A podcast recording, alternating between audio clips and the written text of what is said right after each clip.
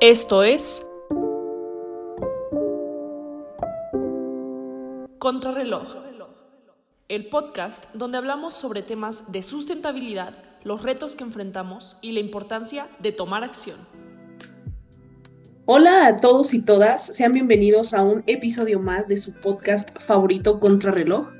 Ya saben, un podcast en el cual hablamos acerca de desarrollo sustentable, de todos los retos que enfrenta México para poder alcanzar las contribuciones nacionales determinadas, entre ellas los objetivos de desarrollo sostenible, por ejemplo. Y también lo más importante, buscamos empoderar a toda la comunidad estudiantil para tomar acción contra una de las amenazas más grandes de toda la historia en la humanidad, que es el calentamiento global.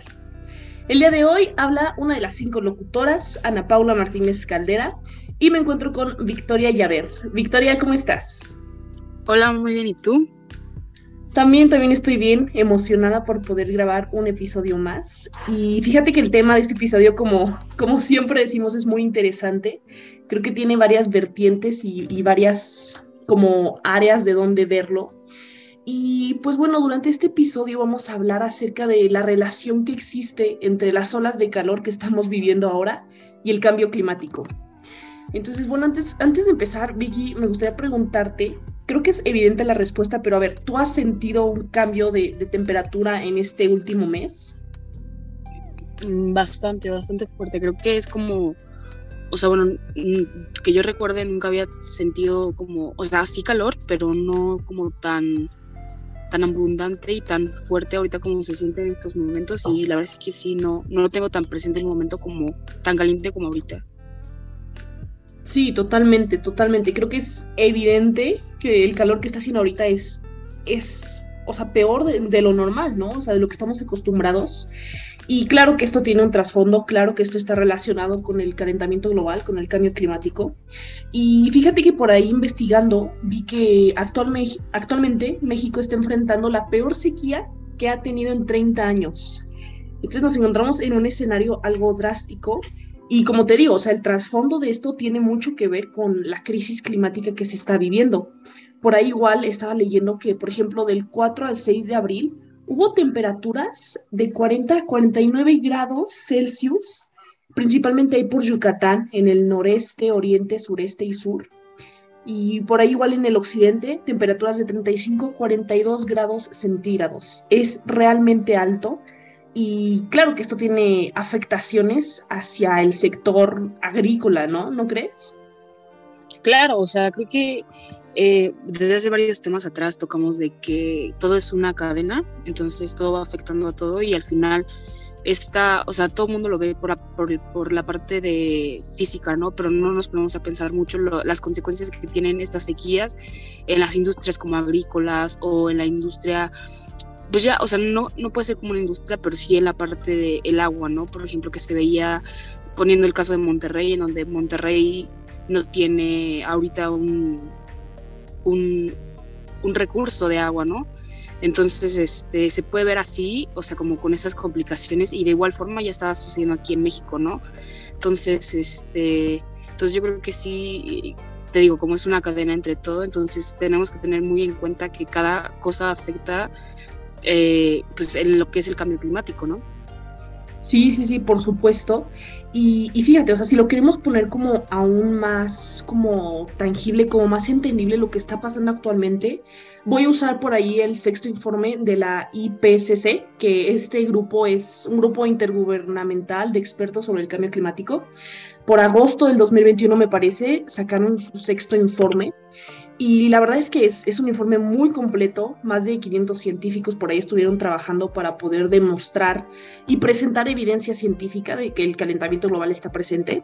Y en este reporte, en este informe, lo que nos mencionaban es que si seguimos emitiendo la cantidad de gases de efecto invernadero a la que lo estamos haciendo actualmente, si seguimos con este ritmo, para el año de 2100 vamos a tener una, una elevación de temperatura de más de 4 grados Celsius. Esto es muchísimo para que se den una idea, por ejemplo, el Acuerdo de París que se firmó justamente busca evitar subir la temperatura global de, de 2 grados centígrados.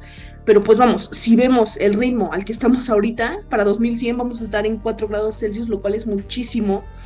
Y eso me lleva al siguiente punto, Yo sé que en este podcast siempre intentamos tener una perspectiva algo optimista, intentamos verle el lado buena, bueno de las cosas, pero para este episodio en particular se me ocurrió una dinámica un poco diferente y más que buscar un escenario pesimista, siento que va a ayudar como a concientizar. Entonces, a continuación, lo que quisiera hacer contigo, Vicky, es plantear un escenario en el cual que diga como de, si seguimos ahorita, si seguimos incrementando la temperatura global y no tomamos las medidas necesarias, ¿qué podemos esperar del futuro? Entonces te pregunto, Vicky, a ver, ¿cuáles son como tus principales ideas, lo que se te viene a la mente? Pues, em, por ejemplo, lo de los polos que se derritan y el nivel de mar suba. Ok. Ok, ok, esos son los principales. Sí, claro, claro, eh, totalmente de acuerdo. Por ahí también yo creo que estaría la extinción de especies, pero de una manera masiva, ¿no? La fauna y flora que existe hoy en día creo que sí reduciría significativamente. Sí, o sea, por ejemplo, creo que, por ejemplo, hablando de eso, muchas de las cosas que se afecta, por ejemplo, tomándolo en cuenta con un ejemplo de las abejas, ¿no? Que muchas personas no tienen en cuenta la importancia de las abejas, eh, pues todo lleva y todo conlleva una causa y consecuencia, ¿no? Entonces, el, el que las especies y la, la, fauna y la flora se extingan, empieza a haber como varias repercusiones dentro de la sociedad, ¿no? En donde se pueden empezar a ver como diferentes cambios y pues, afectaciones dentro de, de ella, ¿no? Pero a ver, dame otro ejemplo. Sí, sí, sí. Sí, totalmente. Un desequilibrio ecológico, ¿no? Es, es más o menos lo que dices. O sea, deja de existir especies. Sí, sí, sí. Em, por ahí también inundaciones, incendios forestales, deshielo que ya mencionabas tú. ¿Qué más? Otra. Otra. Bueno, es que es como algo interesante porque siento que, o sea, estas afectaciones no únicamente van para el medio ambiente, sino también van para la sociedad y para la economía. Y te voy a poner un ejemplo yo creo que las afectaciones del cambio climático tienen una repercusión directa con el rendimiento agrícola, porque si bien lo estamos viendo, por ejemplo, con las sequías de lo que México está viviendo ahorita, que estamos en la peor sequía de 30 años, pues evidentemente el rendimiento que van a tener nuestros productores eh, agrícolas, nuestras tierras, no va a ser el mismo, va a disminuir exponencialmente, y esto hace que el precio de los productos de la canasta básica, básica aumente, ¿no? Claro, Claro, claro, claro.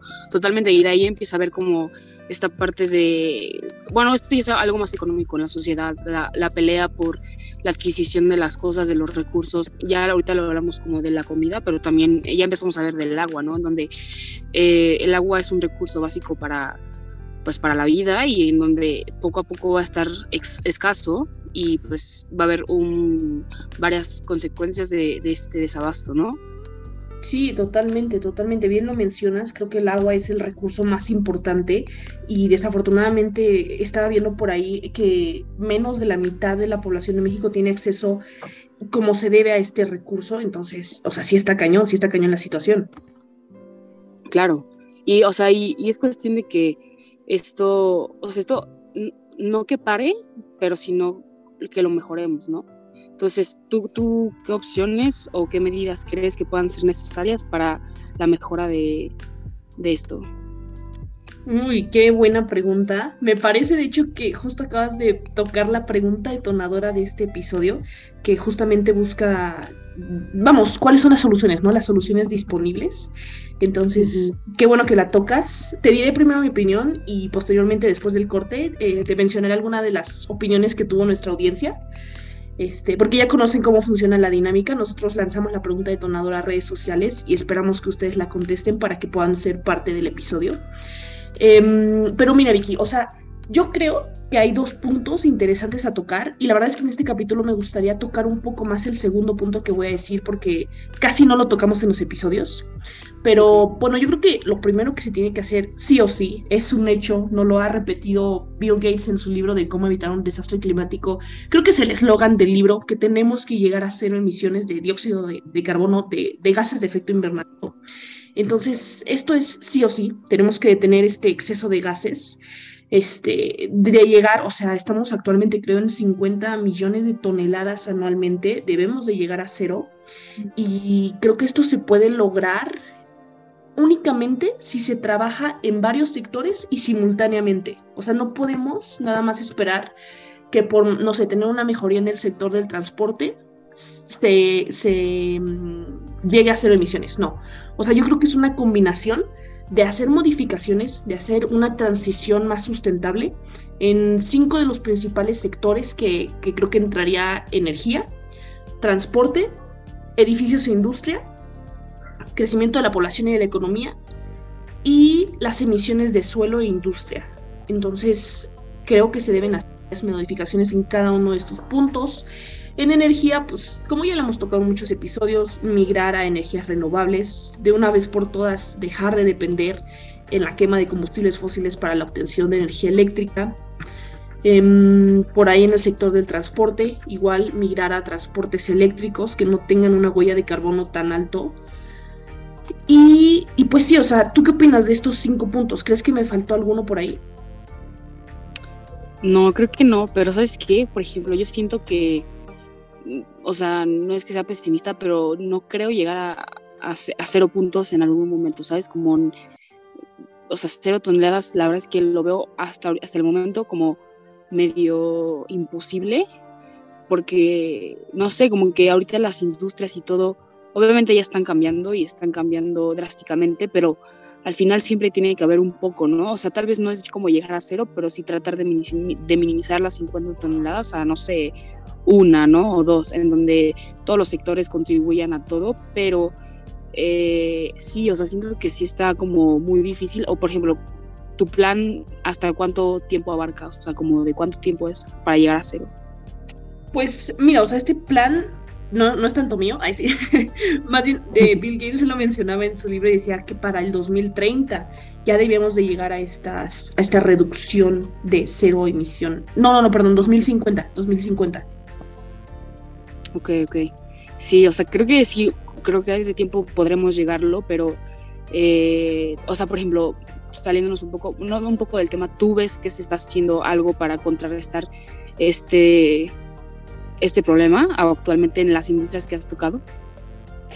Ay, qué buena pregunta, Vicky, qué buena pregunta. Y a ver, o sea, sí, sí creo que se están llevando a cabo acciones, pero mira, basándome en el desempeño que hubo en la COP26, que, que fue justo el año pasado, yo creo que definitivamente no se está haciendo lo suficiente para poder llegar mínimo a la meta que se plantea en la Agenda 2030, que es una reducción del 43% de las emisiones. Yo creo que no, definitivamente no se está haciendo lo suficiente. Y hablando específicamente de México, creo que en el sector de la energía, em, no, o sea, no, no se está haciendo lo suficiente. Sí, o sea, por ejemplo, hablando, por ejemplo, tocando otros sectores, eh, pues hace 10 años, hace 5 años, hace 3 años nunca nos hubiéramos imaginado que una pandemia nos hubiera afectado. obviamente este sector entra en lo que decías de las fábricas, pero por ejemplo la parte de pandemias y guerras también afecta a esto, eh, pues al, al, ¿cómo se llama? A la contaminación, ¿no? A todos estos gases en donde las armas, eh, la creación de armas, el petróleo, la, la, quema de combustibles, ¿sabes? O sea, como que afecta esto. Entonces, también es como nivelar la parte de como lo que pasa socialmente con lo que pasa en producción, ¿sabes? Como que es, es, es estas dos cosas, pero Mm, o sea, ahorita tenemos, por ejemplo, la pandemia, medio en pandemia, ya casi acabó, no, no digo que acabando, pero más tranquila que hace dos años, y la guerra de Rusia y Ucrania, ¿no? donde estamos viendo que otra vez vuelven a lanzar bombas, eh, las armas, el petróleo. Entonces creo que eh, esto no ayuda en nada a lo, de, a lo, a lo del plan, ¿no? ¿Tú qué, ¿Tú qué opinas? Sí, totalmente de acuerdo. De hecho, por ahí, hace creo dos semanas, eh, se subió un episodio donde Parra y Javier tocaban como a fondo cómo la guerra de Ucrania y Rusia son un fuerte impedimento, un fuerte obstáculo para poder alcanzar las, las contribuciones nacionales determinadas.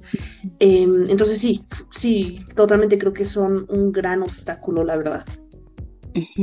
Sí, o sea, y, falta, falta que de verdad se, se se haga algo, ¿no? Porque al, respecto, o sea, porque hasta que no nos pase, no vamos a entender, por ejemplo, en, en, en, Monterrey, pues quién pensaba que se iba a acabar el agua, nadie, ¿no? Entonces no hacían nada antes para, prevenir, ¿no? Pero ahora que ya se acabó, es, por ejemplo, el tema que tocábamos, no sé si lo tocaste o lo dijiste, lo de las tecnologías que, que se puedan encontrar para contrarrestar esto, ya hacen que, por ejemplo, el Monterrey lanzan químicos a las nubes para que llueva, ¿no? Entonces creo que es, es algo bueno, ¿no? O sea, no sé qué tanto afecte en esto del ciclo de, del agua, en donde estamos forzando al agua a, pues, a salir, literal, ¿sabes? Pero, pero al final es como un ejemplo de que hasta que no se vive no se hace nada y muchos países eh, no han hecho muchas cosas al respecto para poder prevenir qué es lo que se quiere, ¿no? En estos momentos. Sí, sí, sí, sí. Sí, y bien lo dijiste. De hecho, justamente les decía que yo tenía dos puntos a tocar acerca de qué, tenemos que hacer, las soluciones que tenemos que hacer. Y pues sí, una era detener el exceso de gases de efecto invernadero y la otra justamente en comenzar a usar los avances científicos, la tecnología para artificialmente solucionar el problema. ¿Y a qué me refiero con artificialmente? Justo lo que decía Vicky, o sea, ya que nosotros no estamos permitiendo que eh, se siga el propio ciclo de la naturaleza, no sé, para que llueva, nosotros forzarlo, forzar esta aparición de agua mediante innovaciones tecnológicas. Y, yo creo que es, es, una realidad a la que nos enfrentamos hoy en día. Hemos llegado a un punto como sociedad en el cual necesitamos, necesitamos, vaya, no me gusta mucho la palabra forzar, pero ahora sí que inducir creo que queda más adecuada a la situación mediante la tecnología. Y bueno, después de este pequeño corte, les contamos un poco más acerca de algunos de los inventos que están allá afuera disponibles, que están muy interesantes. Y por supuesto también mencionaremos las respuestas que hemos tenido de parte de la audiencia.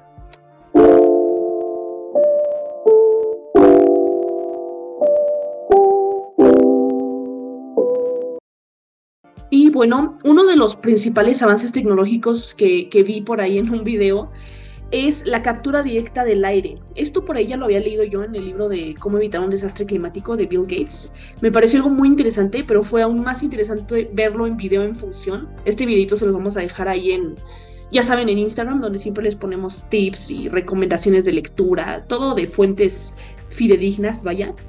Y este proceso eh, consistía básicamente en ocho depósitos eh, está en Islandia esta, esta planta y son ocho depósitos así inmensos que absorben el dióxido de carbono mediante filtros y, ventiladores. Y está súper interesante el proceso que se lleva a cabo. Ahorita se los voy a decir muy general, o sea, no, no pretendo entrar en detalles porque es realmente complicado todo lo que pasa. Pero en pocas palabras, se, se separa eh, el, aire que, absorbe, se separa el, el dióxido de carbono, que es justamente lo que nos importa limpiar.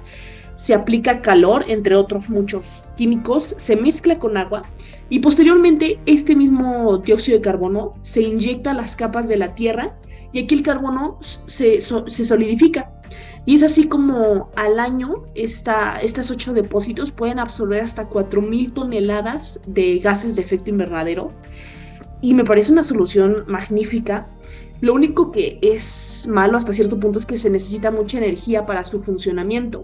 Entonces, o sea, evidentemente no puedes ocupar energía que provenga de la quema de combustibles fósiles, porque si no, ¿de qué sirve lo que estás haciendo? Pero en Islandia actualmente cuentan con muchos recursos hidráulicos y geotérmicos. Entonces, pues está muy padre porque estas plantas funcionan con energía proveniente de recursos renovables y es una gran solución. ¿Qué, te parece, Vicky, esta, esta captura de, de carbono? Pues creo que es, es importantísimo y es eh, bastante bueno, ¿no? Porque, eh, pues, esto es uno de los problemas principales por lo que, los que se da el calentamiento global y que se esté buscando una forma artificial de contrarrestarlo, creo que es, es, es muy bueno. Eh, y así yo creo que el futuro de, pues no quiero decir como de, del mundo, pero sí está en manos del, de artificial, ¿no? O sea, creo que ya no estamos pasando a la parte artificial en donde dejando de hacer cosas no vamos a poder mitigar la huella de carbono o cosas así, entonces tenemos que recurrir a terciarios para poder ayudar al planeta a poder em, pues hacer su función normal, ¿no? Entonces creo que algunas cositas como lo que hablabas y como lo de la lluvia, meter químicos en las nubes para que llueva, creo que son de los pasos que se están dando para ayudar al planeta a volver a poder, pues sí, dar, dar eh, pues vida, ¿no? Pero, o sea, la verdad es que ahorita lo vemos como porque es el principio, ¿no? Pero la verdad es que no sabemos qué causas al final de esto traigan, ¿no? Porque, a ver, yo no sé, no soy experta ni mucho menos, eh, pues, alguien que sepa específicamente este tema, pero yo pienso, no sé, que tú, que tú veas o cómo tú lo veas, en el sentido de que no crees que esto traiga como consecuencias, el no como alterar, porque alterado ya está el, planeta, ¿no? Pero el hecho de meter otra cosa para como que él mismo haga su trabajo, o sea, siento que al final, no sé si vaya a ser como no sé, como que vaya a haber eh, esta como alteración de, su ciclo en donde pues nos pueda afectar más a nosotros o tal vez no, ¿no? O sea, no lo sabemos porque apenas por primera vez lo estamos viviendo en el mundo, pero, pero sí es algo que lo tenemos que estar pensando, ¿no? Como esta parte de las consecuencias que puede estar, que pueden pasar afectando lo que está ahorita, ¿no? Como el ayudar y todo eso, ¿no? ¿Qué piensas de eso? Oh, y pusiste una muy buena pregunta sobre la mesa. Eh, me dejaste pensando porque sí, o sea, podemos llegar a un punto en el cual las innovaciones tecnológicas sean un arma de dos filos. Porque pues sí, tienes razón, a fin de cuentas estamos alterando el cómo funcionan los ecosistemas.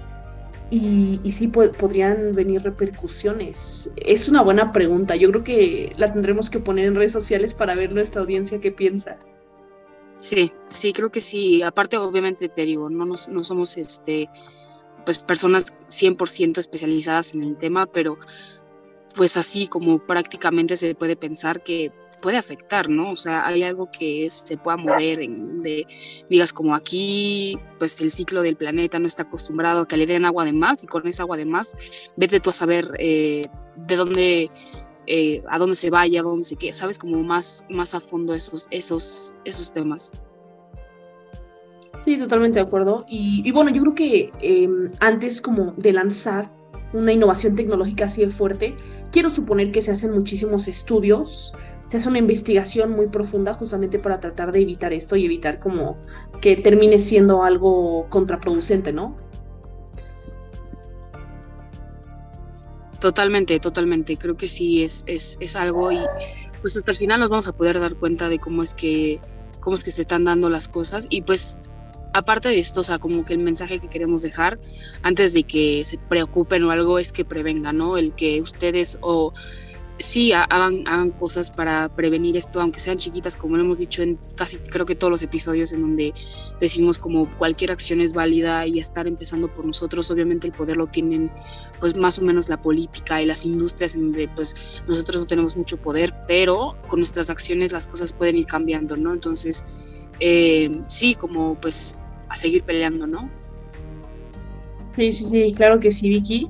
Y pues bueno, se nos pasó volando el tiempo en este episodio, realmente se pasó súper rápido, pero sí me gustaría como concluir de una forma, vamos, comenzamos el episodio platicando acerca de la relación que existe entre el cambio climático y las olas de calor que estamos viendo ahorita. Y pues sí me gustaría decir, cerrar pues este episodio diciendo que están estrechamente eh, relacionados, ¿no? El cambio climático y, y estas temperaturas extremas que estamos teniendo, puesto que entre los efectos del cambio climático creo que está la alteración de la frecuencia con la que ocurren estos fenómenos meteorológicos extremos. Porque por ahí estaba viendo que antes estas olas de calor ocurrían una vez cada 10 años. Entonces, pues sí, realmente estamos contra reloj, tenemos el reloj en contra y como decimos todos los episodios, pues es, es momento de empezar a tomar acción.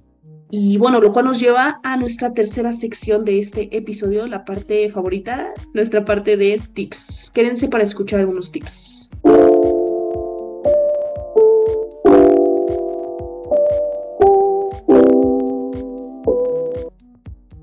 Bueno, algunos tips que tenemos para hoy, pues eh, como primero tenemos la prevención de incendios forestales. Eh, creo que hay muchas cosas y muchas acciones que dependen de nuestras manos. Hay otras que no, hay muchos incendios forestales que pues se dan por cuestiones naturales, pero creo que sí el, el estar cuidando los, los, los bosques, eh, toda zona donde pues contenga literalmente pasto, árboles, cualquier cosa flamable creo que es importante. Eh, por ejemplo, no dejar las fogatas prendidas, no tirar latas de plástico, los, por tal que sea un cigarro, por favor, o sea, la cuestión es una acción tan chiquita el apagar el cigarro en tu tenis y guardártelo en la bolsa para tirarlo después, creo que puede cambiar mucho, mucho esta parte. También, eh, pues, la modulación del consumo de agua, ya lo, la sudadera otra vez o cositas así para poder cambiar estos, em, estos problemas, ¿no? ¿Tienes algunos tips por ahí, Pau? Sí, sí, sí. Bueno, lo que me quedó es, no hay que bañarnos para salvar al planeta. no, no es cierto. Exacto. No se bañen, salen al planeta y ya, mejor dos cuerpos. Buena filosofía de vida. No, pues lo dijiste muy bien, eh, creo que lo dijiste eh, bastante puntuales, esos buenos tips. Por ahí en Instagram les vamos a dejar dos videos que de verdad les pido que los vean, están muy buenos. Uno es sobre cómo se puede enfriar el planeta y frenar el calentamiento global por BBC News, está muy bueno, muy completo.